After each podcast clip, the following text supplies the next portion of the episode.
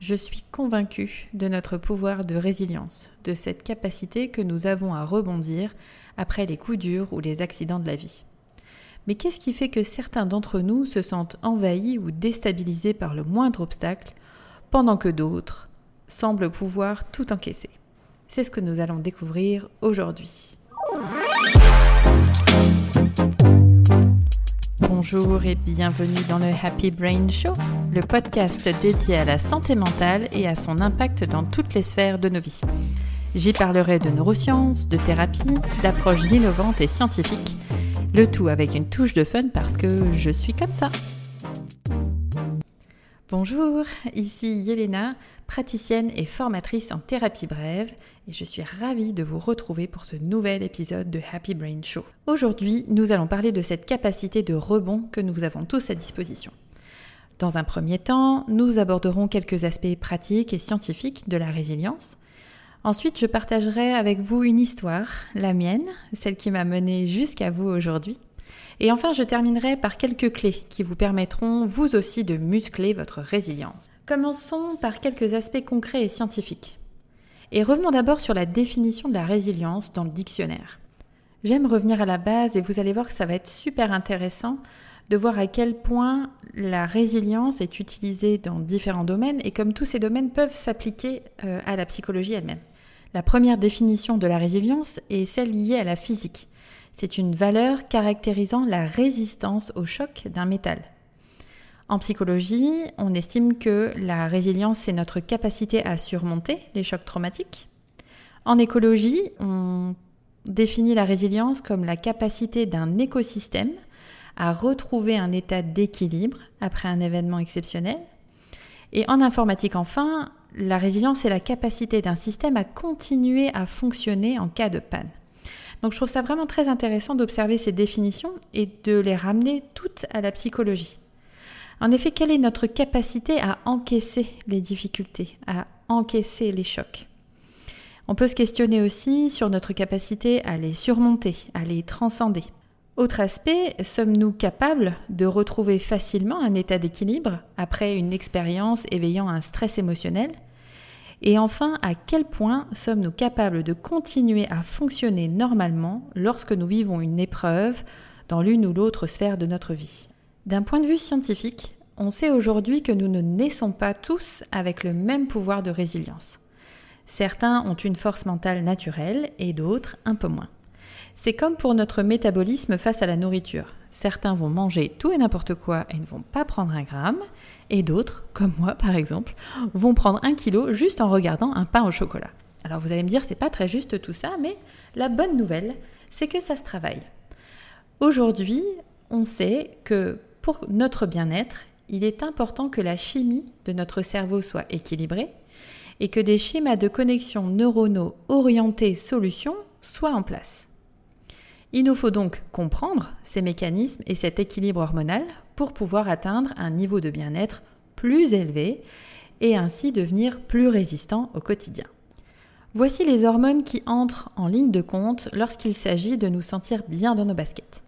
Il y a tout d'abord la dopamine, cette hormone qui nous fait nous sentir plus légers euh, et qui se déclenche très souvent lorsque la joie est là. Il y a également l'ocytocine, qui est l'hormone du lien, et celle qui se déclenche dans notre corps quand on crée du lien avec les autres. Euh, on a de belles doses d'ocytocine lorsqu'on donne euh, naissance à un enfant, par exemple, ou quand on tombe amoureux aussi. Il y a également la sérotonine, qui est l'hormone qui se déclenche dans notre corps lorsqu'on se sent euh, détendu, en sécurité. il y a également l'endorphine, qui, comme son nom l'indique, endort la douleur, euh, notamment après des séances de sport intenses. Hein. on a des bonnes doses d'endorphine qui nous permettent de nous sentir bien. Et enfin, un soupçon de testostérone qui nous permet de passer à l'action. Pour ce qui est des schémas de connexion neuronaux, naturellement, le cerveau met des choses en place pour que l'on reste en alerte et surtout que l'on reste en vie. Son rôle va donc être de pointer tout ce qui est négatif pour nous ou potentiellement dangereux. Si on laisse ce mécanisme prendre complètement le dessus, notre focus, c'est-à-dire ce sur quoi nous allons concentrer notre attention, va rester sur ce qui ne va pas. Et là, tout nous paraîtra bien noir. Il est donc primordial d'aider notre cerveau à créer des schémas de connexion orientés dans la détection des petits bonheurs et des choses qui nous font nous sentir légers et en joie. Pour ce faire, nous pouvons mettre en place des actions, comme par exemple lister en fin de journée toutes les choses agréables que nous avons vécues. Prenons quelques exemples. Le baiser d'un enfant ou de notre amoureux ou notre amoureuse avant d'aller au travail, euh, le sourire de la dame qu'on a laissé traverser, un coquelicot qui a poussé euh, au milieu du macadam, ou encore ce fameux dossier qu'on a enfin clôturé avec succès. Nous créons ainsi dans notre cerveau de nouveaux schémas de connexion et un nouveau mode de pensée orienté vers ce qui est positif dans notre journée. Le deuxième effet qui se coule, c'est que cela permet en même temps d'activer ces fameuses hormones du bonheur et ça change la vie. C'est exactement comme ça que j'ai commencé à modifier mon état d'être. Tout a commencé il y a un peu plus de 13 ans. Je venais de me séparer du père de mon fils, qui était tout petit, et je faisais des crises d'angoisse à répétition. Un jour, alors que je faisais les courses avec mon fils, j'en ai eu une particulièrement intense qui est montée, et je suis restée bloquée, en pleurs, avec ma boîte de haricots verts dans une main et la main de mon fils dans l'autre. J'ai tout laissé au milieu, j'ai pris mon fils dans mes bras et je suis sortie du supermarché. Ce qui m'a marqué dans cette expérience, c'est le regard de mon fils. Il était plein d'incompréhension et de peur, et en sachant que j'allais l'élever 90% du temps seul, je ne pouvais pas continuer ainsi. La priorité était donc ma santé mentale. Et j'ai commencé mon parcours auprès de différents thérapeutes, euh, notamment une psychologue qui avait à peu près 1000 cordes à son arc, elle était psychologue, euh, sophrologue, sexologue, elle faisait de l'hypnose aussi. Enfin voilà, vraiment une pointure. Euh, et puis j'ai continué aussi le suivi avec euh, d'autres séances de sophrologie. J'ai testé aussi des méthodes alternatives, énergétiques. Enfin voilà, je n'ai jamais arrêté de prendre soin de ma santé mentale depuis ce jour-là. La première année a également été synonyme pour moi du réveil de mon amnésie traumatique. Pour vous expliquer rapidement, c'est un mécanisme que le cerveau met en place quand ce que l'on vit sur le moment est trop intense. Alors il y a comme un tilt qui se crée. Le cerveau prend l'événement, le range dans un coffre-fort, ferme tout ça à double tour et on ne se souvient de rien. Et c'est ce qui s'est réveillé euh, à cette époque-là pour moi. Ce qui est assez intéressant, c'est que c'est ressorti euh, à l'âge qu'avait mon fils quand moi, ça m'est arrivé. Donc euh, je trouvais ça intéressant de le relever. En tout cas, voilà, euh, en fouillant, parce que la première euh, psychologue que j'ai vue, elle a vraiment été euh, géniale dans le sens où on a fait beaucoup de psychoéducation. Elle m'a expliqué comment fonctionnaient les émotions, qu'est-ce qu'était le mental, l'ego. elle m'a appris à mieux respirer aussi. Ça, c'est vraiment ce qui m'a sauvée par rapport aux crises d'angoisse. Elle m'a également appris à mieux écouter mon corps, et comment se manifester euh, les débuts des crises d'angoisse pour que je puisse euh, justement euh, les contrôler davantage et ne pas les laisser me submerger.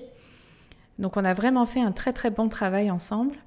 Et puis au bout de quelques mois, je dirais 6-8 mois, à raison de deux séances par mois, la question s'est posée de, ok, là on a vu pas mal de choses et qu'est-ce que vous avez envie de voir maintenant? Est-ce que vous voulez travailler sur quelque chose en particulier?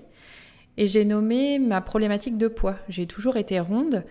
Euh, j'ai surtout fait le yo-yo depuis euh, aussi loin que je me souvienne. Donc à prendre du poids, perdre du poids, etc. Prendre plus que ce que j'avais perdu. Et donc on est allé creuser euh, cet aspect-là. Donc on a d'abord fait une ligne du temps où on est revenu sur les, les prises de poids, perte de poids, etc. Et on s'est rendu compte que j'ai commencé à prendre du poids à l'âge de 2 ans et demi, 3 ans. Et donc elle m'a proposé de faire une séance euh, d'hypnose très profonde. Alors apparemment une technique euh, qu'elle avait fait un petit peu à sa sauce aussi.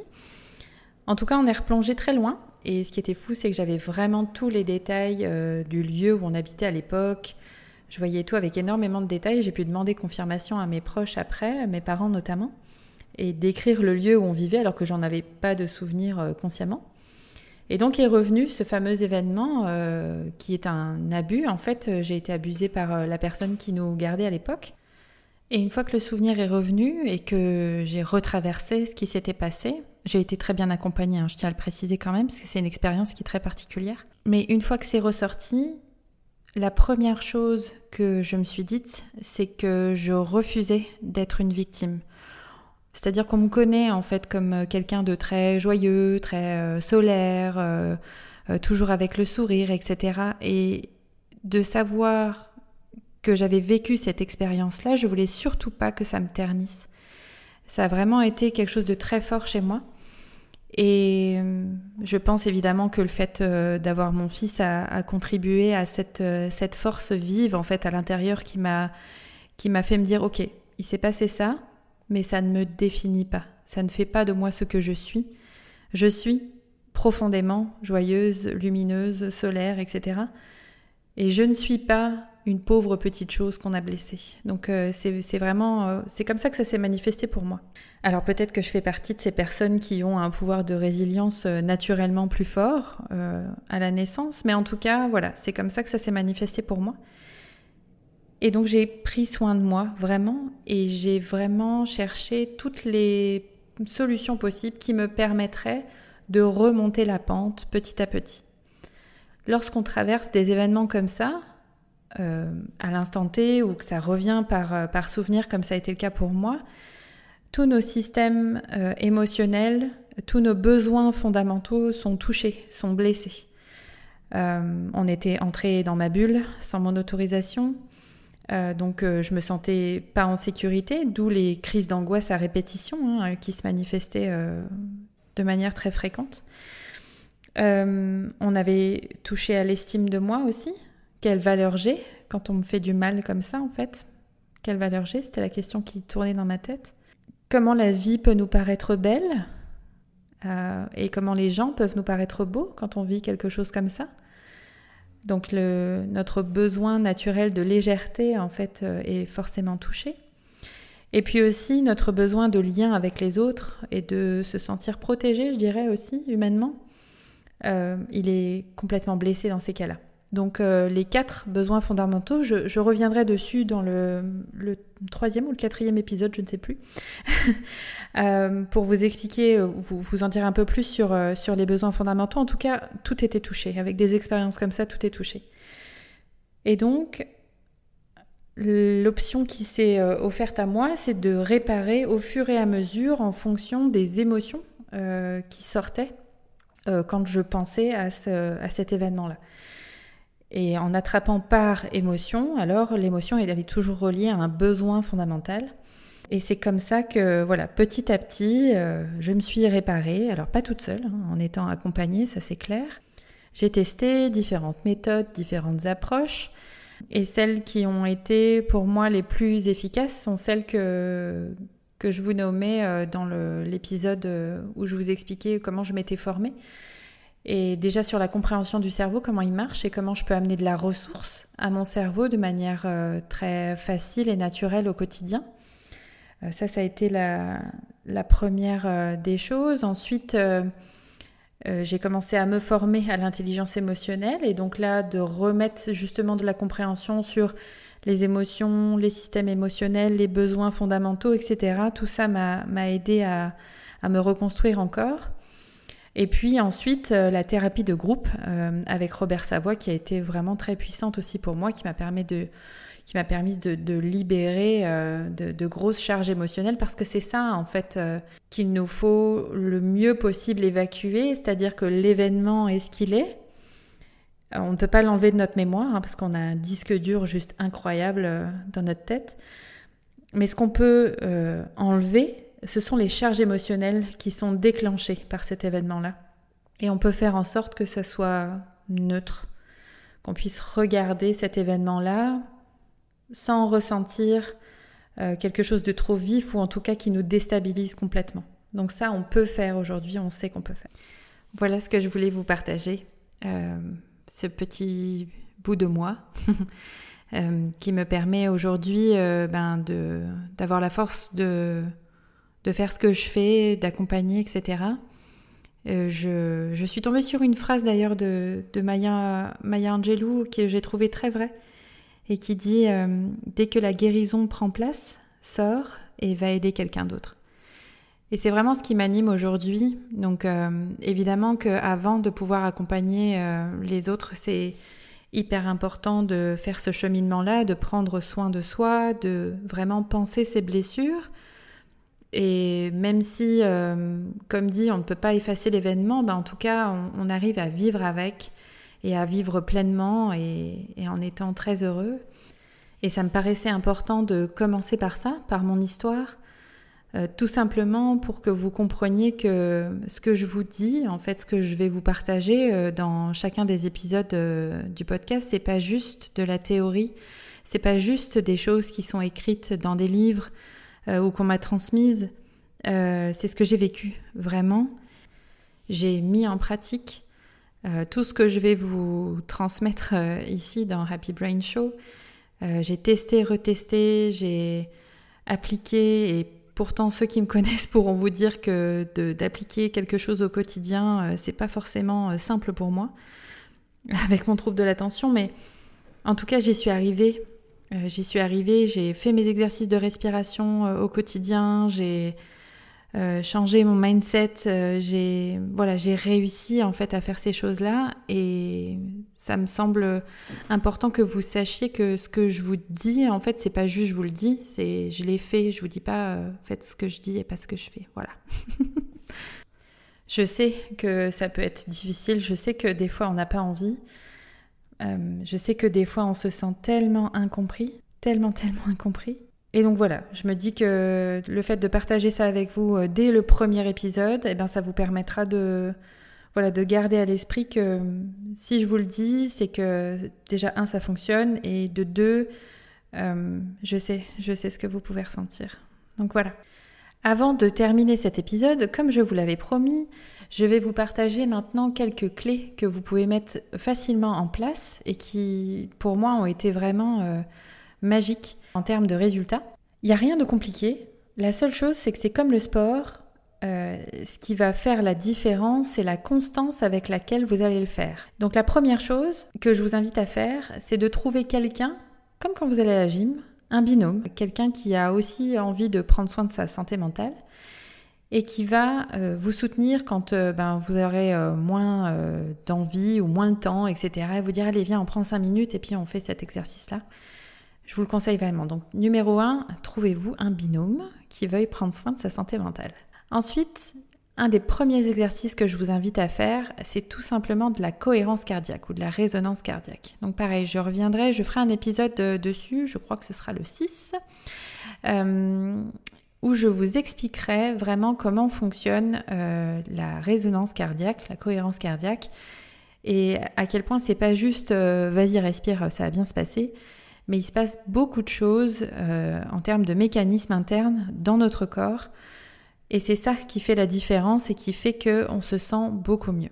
Donc un exercice que je vous conseille, c'est la cohérence cardiaque. Donc vous allez simplement sur YouTube, euh, vous tapez cohérence cardiaque. Dans l'idéal, c'est euh, inspiration en 4 secondes et expiration en 6 secondes, ce qui nous fait des cycles de respiration de, de 10 secondes. Et vous allez voir que rien qu'en faisant ça au quotidien, vous pouvez le faire euh, simplement le matin, 2-3 euh, minutes en vous levant, hein, avant, de, sortir de votre lit, vous faites votre exercice de respiration, soit allongé, soit assis au bord du lit. Ou alors le soir avant de vous endormir, ou les deux, peu importe. Plus vous le faites et mieux c'est. Vous pouvez le faire à la pause entre midi, peu importe, juste 2-3 minutes. Et vous allez voir que déjà là, ça va changer des choses pour vous. Ça, c'est la première chose. La deuxième, c'est d'observer votre vocabulaire et la façon euh, dont vous vous parlez dans votre tête. Euh, ça a été vraiment très fort pour moi. Euh, par exemple, moi je disais, je disais pardon, beaucoup oui mais c'est compliqué. Donc j'avais le super combo oui mais déjà hein, qui est très comment dire enfermant. Hein, oui mais dès qu'il y a quelque chose qu'on me proposait quoi oui mais oui mais donc voilà je, ferme toutes les propositions possibles. Et oui, mais c'est compliqué, donc euh, ben, forcément mon cerveau se dit que ben, va pas y arriver, quoi. Donc euh, simplement en observant euh, les, tics verbaux qu'on peut avoir, vous allez voir qu'on peut déjà faire des différences. Alors moi, pour changer ce, fonctionnement-là, j'imaginais qu'il y avait un buzzer qui sonnait dans ma tête à chaque fois que je disais oui, mais c'est compliqué. Ah, non, c'est pas ça. Donc on change. Ok, j'observe la situation, qu'est-ce que je peux faire, qu'est-ce que je peux dire, etc. Et je me posais des questions comme ça dans ma tête. Donc ça, ça a beaucoup aidé aussi. Et la troisième chose que je vous propose de faire, c'est d'écrire. Prenez un petit calepin euh, ou les notes dans votre téléphone, peu importe. Je préfère le calepin parce que le corps se souvient hein, ensuite de, l'écriture et de la libération que, ça produit. En tout cas, d'écrire, comme je le disais au début du podcast, tout ce qui a bien été dans votre journée. Je ne sais pas, moi, le trajet s'est bien passé, il a fait beau aujourd'hui. Euh, bon, ça, c'est pas en votre pouvoir, mais peu importe. En tout cas, c'était agréable à ressentir. J'ai revu euh, une amie que j'avais pas vue depuis longtemps, on a passé un bon moment. Vous allez chercher, en fait, dans votre journée tout ce qui a bien été et utiliser vos cinq sens. Euh, ça peut être une musique que vous avez écoutée dans la voiture en chantant à tue-tête, ça peut être quelque chose que vous avez mangé qui était délicieux, ça peut être quelque chose que vous avez vu qui était très très beau, un lever de soleil, un coucher de soleil, peu importe. Euh, comme je disais tout à l'heure, un coquelicot qui pousse dans le macadam. Toutes ces petites choses-là, et elles sont autour de vous en permanence. Mais comme je vous le disais, le cerveau ne les mémorise pas. Parce que pour lui, ce qui est important, c'est d'éviter le danger. Donc plus vous, avez, vous allez euh, noter ce qui a bien été, et plus vous allez pousser votre cerveau à aller chercher ces informations-là. D'accord? Et c'est la répétition qui va faire la différence. Toujours pareil, comme le sport. Hein. Pour avoir de beaux abdos, il faut faire du sport souvent. Et bien là, c'est pareil. Pour créer des schémas de connexion qui durent, qui soient pérennes euh, dans votre cerveau, et bien il faut répéter et répéter encore. Voilà. J'espère que ce premier épisode vous a plu. Moi, j'aurai le plaisir de vous retrouver dans l'épisode 2 qui sera consacré aux accompagnants. Alors, on est tous plus ou moins accompagnants. En tout cas, l'idée, ça va être de garder à l'esprit que nous ne sommes pas des baguettes magiques pour les autres. À très bientôt!